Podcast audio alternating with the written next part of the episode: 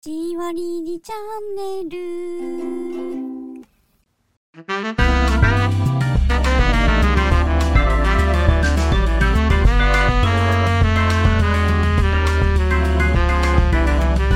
You are ready, Yamano.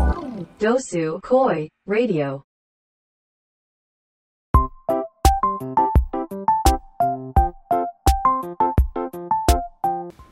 しおりの檜山ですツイッター住民のタロイモです。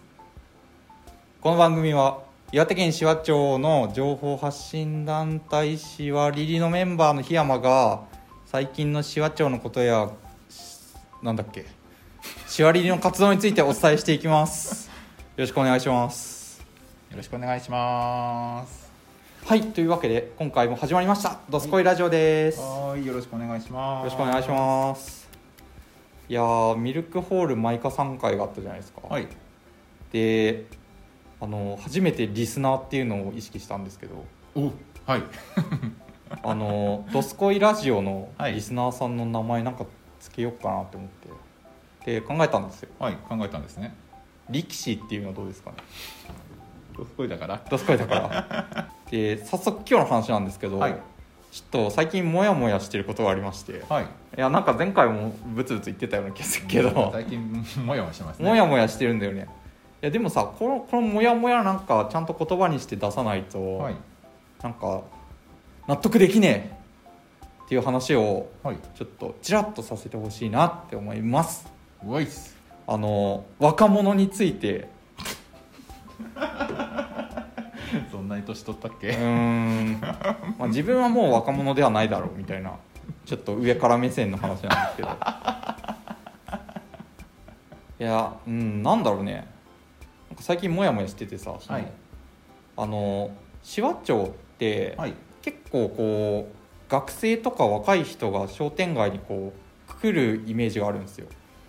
受け入れは盛んにしてますよね。うん、でなんかその商店街でこうイベントやったりとかあと学生がなんか商品開発をして朝市で売るみたいなことは結構最近あったんですよ、はい、うん、でそういう人たちを見ててあの私の基本的なスタンスとしてはねはい、若い人どんどん入ってきてほしいみたいなさこうなんかね若いパワーがいっぱい溢れてはい、街も賑やかになるしいいなっていうふうに単純に思ってたんですけど、はい。なんか必ずしもそうではないのではちょっとなんか思い始めておお、んちょっとそのねあのはいモヤモヤ感の話をさせてほしいんですよ。はいはいと言い言いますのは、はい、はい、まあ、最近こういろんな人とね話すわけはい、でその中でその若者の受け入れに対して、まあ、否定的とは言わないんだけど、はいちょっとあの苦労するなっていう声をね聞いたんですよ。はい、うん、で、まあ、具体的にどんな話かっていうと、まあ、あの学生の受け入れをしてる人がいるんですよ。実際に世話する人ですよね。そうですね、手取り足取り。うん、でその人は、まあ、あの会社の経営にこうかん関わってる人はい、なんですよね。で若い人が来るからちょっと御社で、えーお世話してくれないかと言われてはい受け入れることにしたんですよ。はい、はい、で、えー商品開発をすることになったんですけど、はい、まあ、その過程で結構こう苦労があったらしくて はい。うん、なんとなく想像できてうた。 ん、いやまあねあのー多少はねその苦労してもさ、はい。まあ、町のためになると思えばいいじゃないですか、はいはいはい。うん、ところが、いなんかなかなかそうも言えないぐらい苦労したっていう話なんですよね、はいうんでまあ、具体的には結局その、まあ、学生をえー監督している人からのはいまず挨拶とかなんかそういうのがないしはいあとは学生がその本当に地域課題をこう解決するためにえ今の課題を見つけてみんなで方法を探ろうっていうよりは私たちがやりたいことを紫波町でやらせてくださいっていうふうにちょっと来ちゃったらしいんですよね。はいであんまりこの自分たちとしてはもうちょっとこういう方向にしてほしいんだけどって言ったんだけどそれを受け入れてくれなかったと。はいうん、でまあそうそういう人たちのこうお世話をするために自分の労働時間を割いてあボランティアですよねある意味ボランティアであのいろんなところに連絡とかしたんだけど結局それに対するお礼もなかったしで俺一体何のためにこの人たちの世話したんだろうみたいなうん単位その人の単位取得のためですようーんなんかね現状そうなっちゃうよねうんで結局さそのその経験が、はいまあ、まず若い人の身になるのは当然なんだけどそのお世話した側、はいまあ、あるいは町にもこう恩恵が多少あってほしいじゃないですかウィンウィンの関係がそうですねまああの短期的にはもちろん無理だと思うんだけど、あの中長期的に考えてあの若い人たちを世話したことでなんか紫波町にこういう恩恵があってそれであの我が社もちょっと豊かになりましたっていうのが理想的だと思うんですけど、はいちょっとその話を聞いてるとなんかひたすら学生側がお世話されてはいでなんか楽しいことやって帰ったよっていうので終わってる感じがするんですよでなんかそれってどうなのかなっていう話なんですよはいいやでさまあそれがなんか街全体でそうなってるわけでもないんだよねやっぱりあのそうがですねそうそう学生とか若い人を受け入れてあの新しいこう発想が入ってきていい商品を開発できたっていうお店もあるんですよこの地域で、はいあの若干廃棄物扱いされてるうん食品に対して、はいはいあの何かしらの加工品を作ろうっていうことうでん作ったやつ、そもそも社会課題そうスタートですもんねうん地域課題かだからそれは成功例じゃないですか、はいでさなんかまあそんな状況がもし来年も続くようであればあんまりその今後そういう学生の受け入れをしたくないっていう話になってきてるわけだかはいら実際にその町内でそういうふうに思ってる人がいる中で今後もその若者を考えなしに受け入れ続けていいのかなって高校生とか中学生のあの職場体験じゃないんだから、うん大学生なんだから、うんこれに対してこういうアクションをしたいっていう何か計画書みたいなのを提出させりゃいいじゃないですかそうですよね経営関係でしょそうだと思うけど経済とか経営関係なんだからうん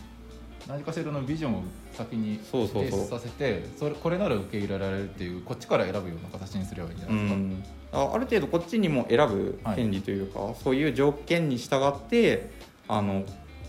なんか開発開発というか解決に向かう方策を一緒に考えてほしいよねみたいなあの合意形成っていうんですかねで必要だとき思うんうんできればいいんだけどなんか今はひたすらなんか ね押し付けられたそうそうあの手話町に学生来てるからあのお宅のところで預かってねって言われてなんかなあなあでやってるような気がするんですよだからなんで若い人を受け入れてあのそれによって町がどういうふうに変わっていってほしいのかっていうのをみんなでこうちゃんと共有しないとまあね、まあなんかダメじゃねって思うんだよなどうかなまずうん若い人がいない入ってこなかったとして、うんこの町が本当にそれで停滞するのか衰退するのかっうんていうのを考えなきゃいけないしなるほど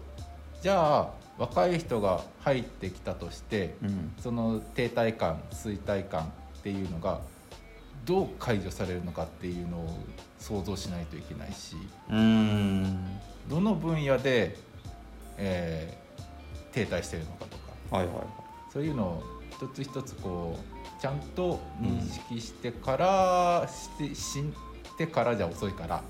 う ーんしつつっていうかそういう目を目線をうんうんある程度持った方がまあそういうモヤモヤも少なくなるんじゃないかなっていうそうですねあちょっとなんかあのもやってるところでこうふわっとした野望なんですけど、はいあの聞いてみたいんですよその紫波町に若い人を引き込んでる人はいだ から誰がその紫波町にぜひ来てくださいって言ってて、はいでその人は実際どう思ってるのかはいでその話をちゃんと受け入れ側に伝えてるのかどうか、はい多分現状伝わってないですよねこれ社長が伝えてねえんじゃねっていうなるほどね会社の中ではいそれはあるかもしれませんただねその若者が町に来て、うんあのやりたいことやってっていう話はね、うん僕としては耳が痛いなとはちょっと思うあれれあれあれ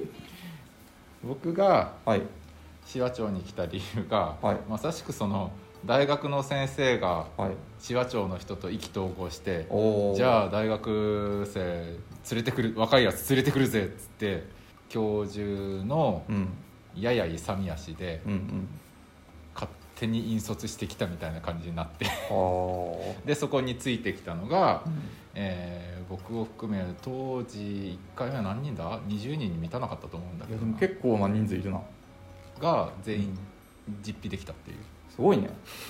えそれで結局内容としてはな何をしたんですかあの山谷地区の、はいえー山に入って、はい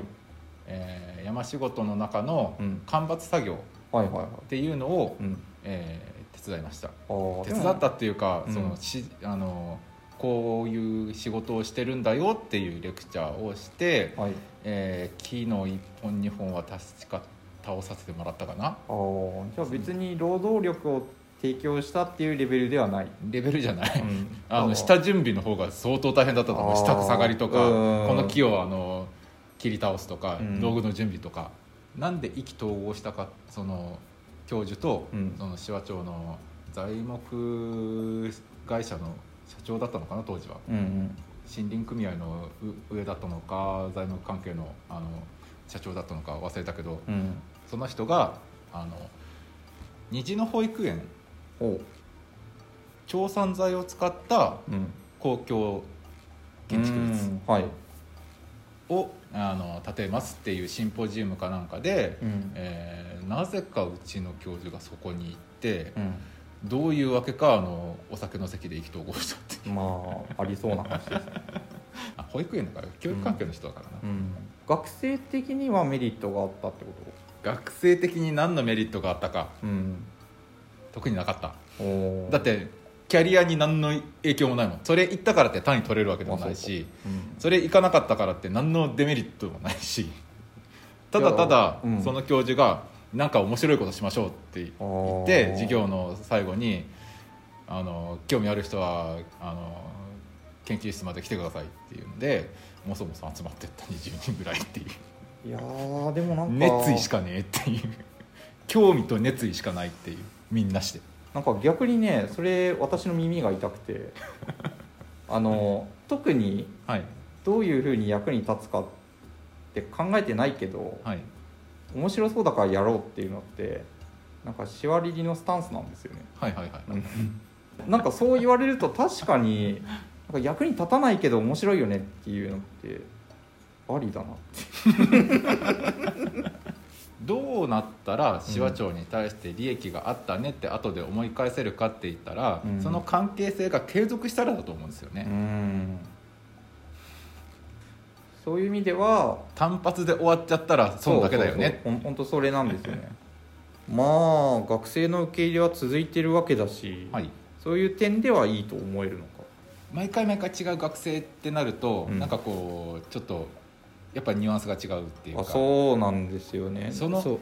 個人とのつながりっていうかなは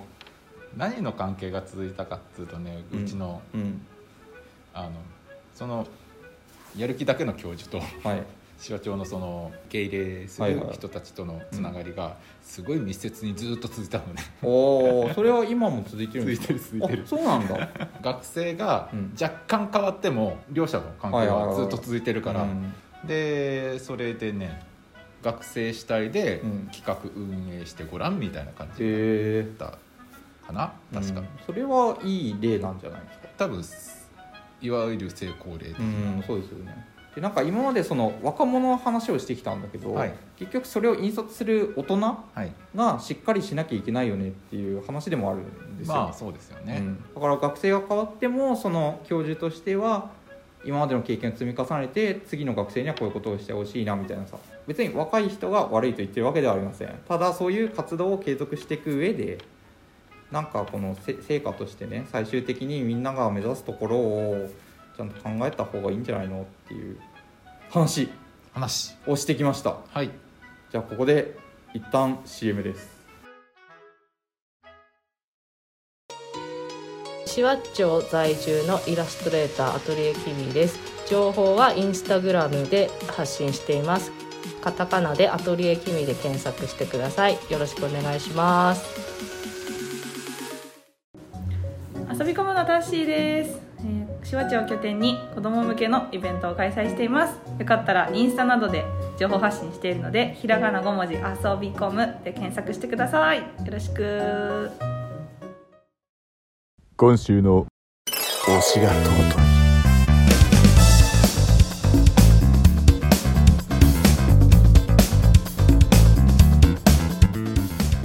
推しが尊いのコーナーよいしょいはいはいはい今回はなんと新しい試みですはい、若干趣旨をずらしてですね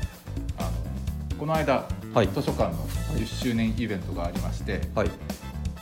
この波に乗り遅れるなと、ビッグウェーブにはいはいということで図書館司書さんにはいあの本を紹介していただいてはいそれをあの読んでうん我々で話すという、感想を話すとはい、はいこれがまたねあのうん選書が選書が素晴らしい伝承がすごいですよね僕と、はいあの檜山さんでうん読んで話すから、何かいいのありますかっていうそういう話をしたらはい、うん、ひょいと出してくれるでタイトルがですね「たくさんの不思議」シリーズのスウェーデンの変身する家具っていうはい本を紹介していただきました。これね推しが尊いのコーナーだから、はい、まあ、我々の推しである紫波町図書館のはい、推し本というはい、体でいいんでしょうかいいです。よし OK たくさんの不思議スウェーデンの変身する家具はい、変身変身ね。変身このスウェーデンっていう国で、うんあの実際使われていた、うんそういう伝統的な家具がはい、一体どういう不思議なことが起こるのかうん、変身するんですねこれはいやこれね読んでびっくりしましたページ数としては39、まあ、4 40ページぐらいの本なんですけど、はい開いてみますと絵本みたいな感じですよね基本的に絵本ですね絵本ですね、はいでなんかまあなんていうのかな簡単な物語っぽくなってるんですけど、はいそのスウェーデンの人の暮らしの中にあるテーブルじゃないお家具がねお家具が変身してテーブルになりましたーって書いてるのね窓際のちょっとした台になっているところが、はいあの蝶子街っていうかあのいたあの板をね、うんこうガシャコンとはいはいはい上げることができて、うんでテーブルになるとあのなんかあれですよねあのイメージしやすいのであれば新幹線のはいあの窓際のああはいはいはいはいあそこがこうなんか板がガチャンってのあの出てきてなるほどあのテーブルにできるみたいな感じの、いやこういうのがねあの家の中に普通にあるっていうのがすごいですよねベンチは手前に引き出すとベッドに変身しましたーって書いてあるすごいね割とあの多目的っていううね、んなんかねこすれごいねね檜山さんがはいものづくりが、えークリエイティブなあのことが大好きだっていうのでうんこれを選んでくれたんですいやーありがとうございますありがとうありがとうねありがとうねでさー、はいこれ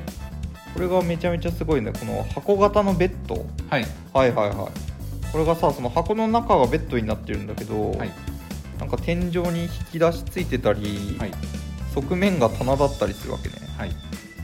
これめちゃめちゃ秘密基地感あっていいです秘よね、密基地感があるっていうのと、うあと機能的な面がもう一個あってん、はい箱型もう天井も壁もあるようなベッドなんですよ、うんえースウェーデンってん当然寒い地域なんですよあーなので、うえー、とその寒い地域のベッドがそういうこうまたさらにあの箱型になってるってことでんはいはいはいあったかさが逃げないなるほどね寒さをしのげるっていううんやっぱりあの地域特性というかその地域ならではの工夫がこう家具にねはい詰まってるんですね、でその、えー、となんでこういうふうにこうコンパクトにうんあのいろんなものを色一つのものに対して、えー多機能を持たせるかっていうのもあの本に書いてあってうんあのへあの家もうんあの使うスペースを少なくすれば、はいはいあはいの暖房があのあー家全体を温めるよりも、うんうんその使ってるスペースだけ温めるようにすればあの暖かさが逃げないっていうか温めるのも楽だから、うんあの家としてはでかいあの一軒家としてあるんだけれども使うスペースはその半分だよってなってその半分の中に収まるくらいのあのススペースの中で、うんあの家具とかそういうのを使わなきゃいけないってなると折りたたみ式とかなるほどあねの必要な時に展開するとかそういうギミックが必要になってくるっていうのでこうなってるといういやこういうさ工夫が溢れた家具ってめちゃめちゃいいっすよねですね。あの結構ね中中学生とかがさはい、ほらあの なんだワイワイヤーでできたさあの2階2階部分がベッドになってて、はいその1階部分にこうテーブルがついてて、はいはいはいなんか秘密基地みたいなさ になるっていうのま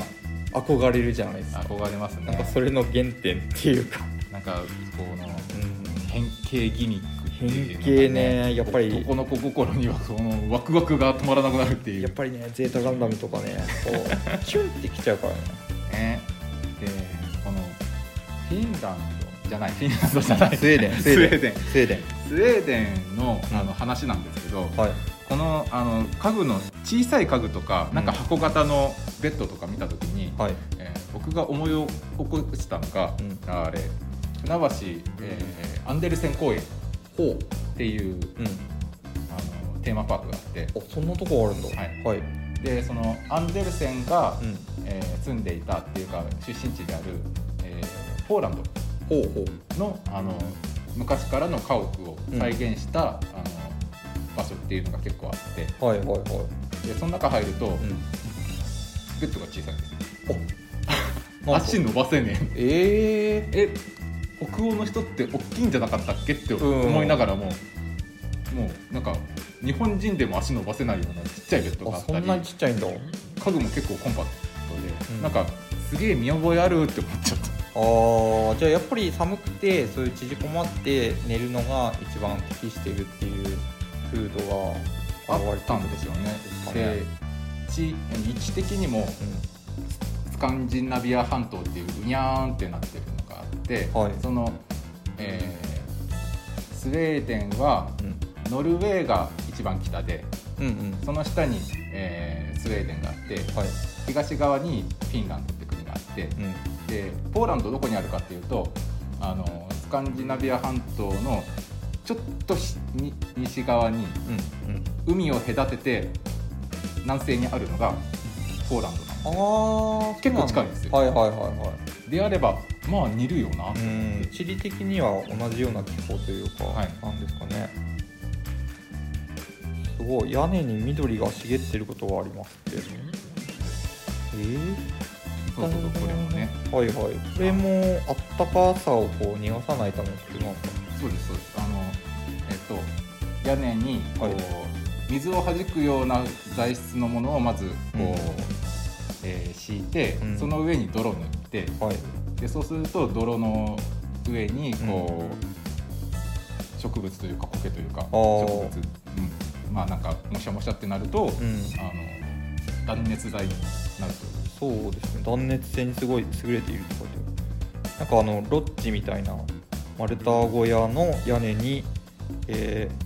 緑が茂ってる絵が描いてあります説明ねいろんなあ機能がありまーすよすごいね家具の材料は森からやってきましたスウェーデンには松や白樺の広大な森がありますあ身近にある木を加工してこういう家を作って住んでたってことですねスウェーデンはね、うんあの森と密接に、えー暮らしてきたはい、国だから、まあ、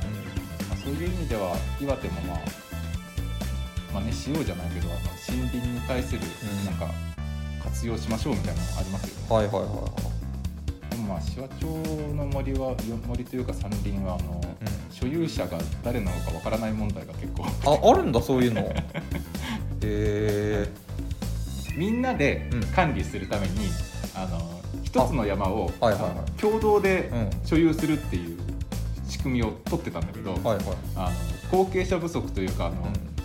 どこまでが誰の土地かっていうのが結構曖昧になっちゃってあそう手ながんだつけられなくなるそっていれう状態になっはなんか今後管理する上でも結構問題ですねちゃうなかなかに難しいもあらまあそうなんだのでえっと、え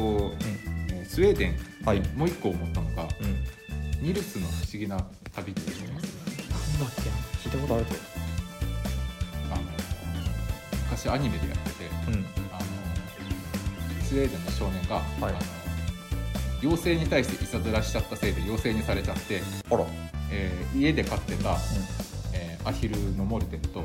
えーペットのキャロットと巻き込まれたあのハムスターのキャロットとはい一緒に、あのガンの群れで、えー北を目指すっていうほ話なんですけうどアニメアニメ、えー、と原作はちゃんと児童文学としてきっちりあって、はいはいでそれがアニメーションになったのを小さい頃ずっと見て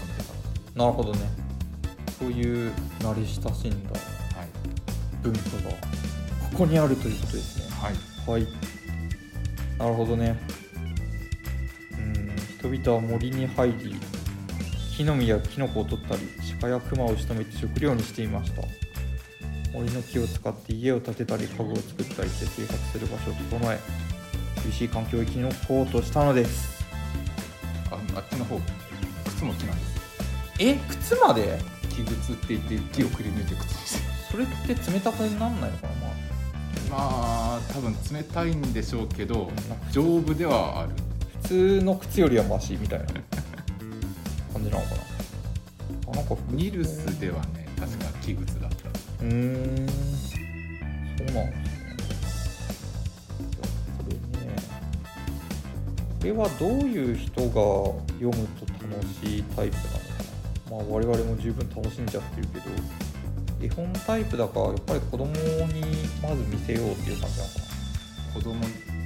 まあ子供でしょうね子供の好奇好奇心はくすぐりますよね、うんこれね多分ねこんな家に住みたい と思わせてしまう恐ろしさがありますねということでこのたくさんの記事、はいえースウェーデンの変身する家具うん我々の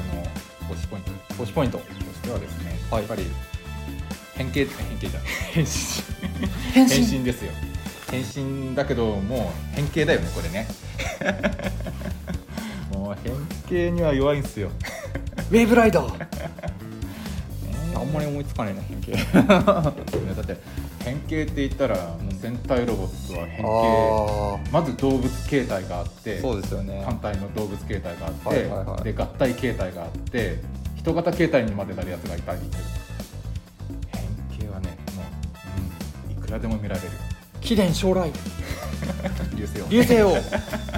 大レンジャーの流星王はねほんとよくできてるいや変形ねこれ変身するって書いてますけど変形ね変形変 形これねこの家具の変形具合見てくださいよあのぜひ借りて ね借りてほしいこのこのねうん我々が話すって言ったらこの本をスッと出してくれる司書さんのこうんのセンス、いやでもあの ものづくりっていうよりなんか 変形になっちゃったけど なんかあのロロボットアニメとか戦隊ものの話になっちゃうけどまあそれはそれをきっと見越してたんですよそう あでもさ、いこのほらイスが踏み台に変身するとかさ、はいこういうのってあの現代のあのね家具屋さんとかも普通にあるじゃんありますねなんかあの多分インスタグラムとかの動画はいとかで普通に流れてくるやつって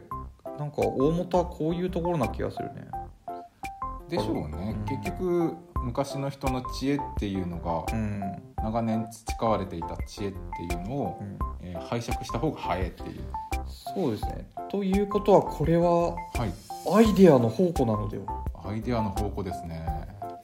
いやいいまとめ方したなと我ながらでですね、はいこの本を紹介してくれたのがですねはい実はあの手塚さんじゃなくて藤沢さんですなんだって推しじゃんなんそうなんだはいうんそっ か